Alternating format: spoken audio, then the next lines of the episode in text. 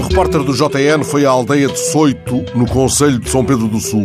A aldeia foi varrida pelo fogo em agosto do ano passado. Ora, passado um ano, o repórter descobriu que os apoios não chegaram ao Soito. Vivem lá oito pessoas e elas lembram-se de tudo, da bola de fogo que devastou grande parte das casas da aldeia situada num vale da Serra de São Macário e das promessas de ajuda para a reconstrução. Até agora, nada, dizem os velhos de Soito. Os impostos em dia, os cuidados prometidos em atraso. O vice-presidente da Câmara de São Pedro do Sul confirma que foram apresentadas candidaturas aos fundos de emergência. A verdade é que, tirando os agricultores com pastagens, ninguém viu a cor do dinheiro. Que dizem um ano envolvido os de Soito, São Pedro do Sul, ao repórter do JN. Aqui há pouca gente, não há votos. E uma mulher antiga, passados já os 80, conta que, olhando do alto, parece que andou uma guerra pela aldeia. Por isso, conta ela, decidiu passar a entrar em casa pela porta do lado para não ver as marcas da desgraça. Um ano depois, ela não acredita que ponham de pé de novo as casas em ruína. Esta aldeia, diz ela, é para acabar. Daqui a um ano, que dirão aos repórteres os poucos sobreviventes das aldeias mais devastadas pelo fogo de agora, Pobrais, Nodarinho, Cabreira, Várzeas.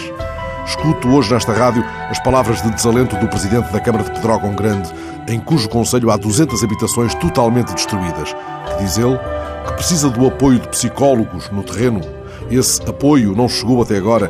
Pedrógão conta apenas com o apoio psicossocial dos fuzileiros, pedido pela própria autarquia em articulação com a Presidente da Comissão de Coordenação Regional do Centro.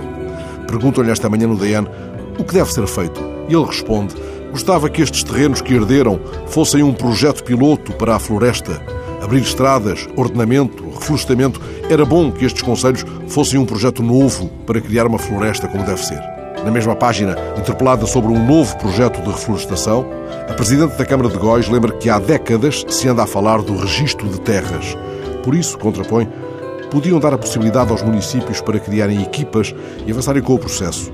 Isso criaria emprego e poderíamos iniciar já esse registro. Identificar os terrenos com dono e sem dono. É preciso fazer renascer esta região, conclui.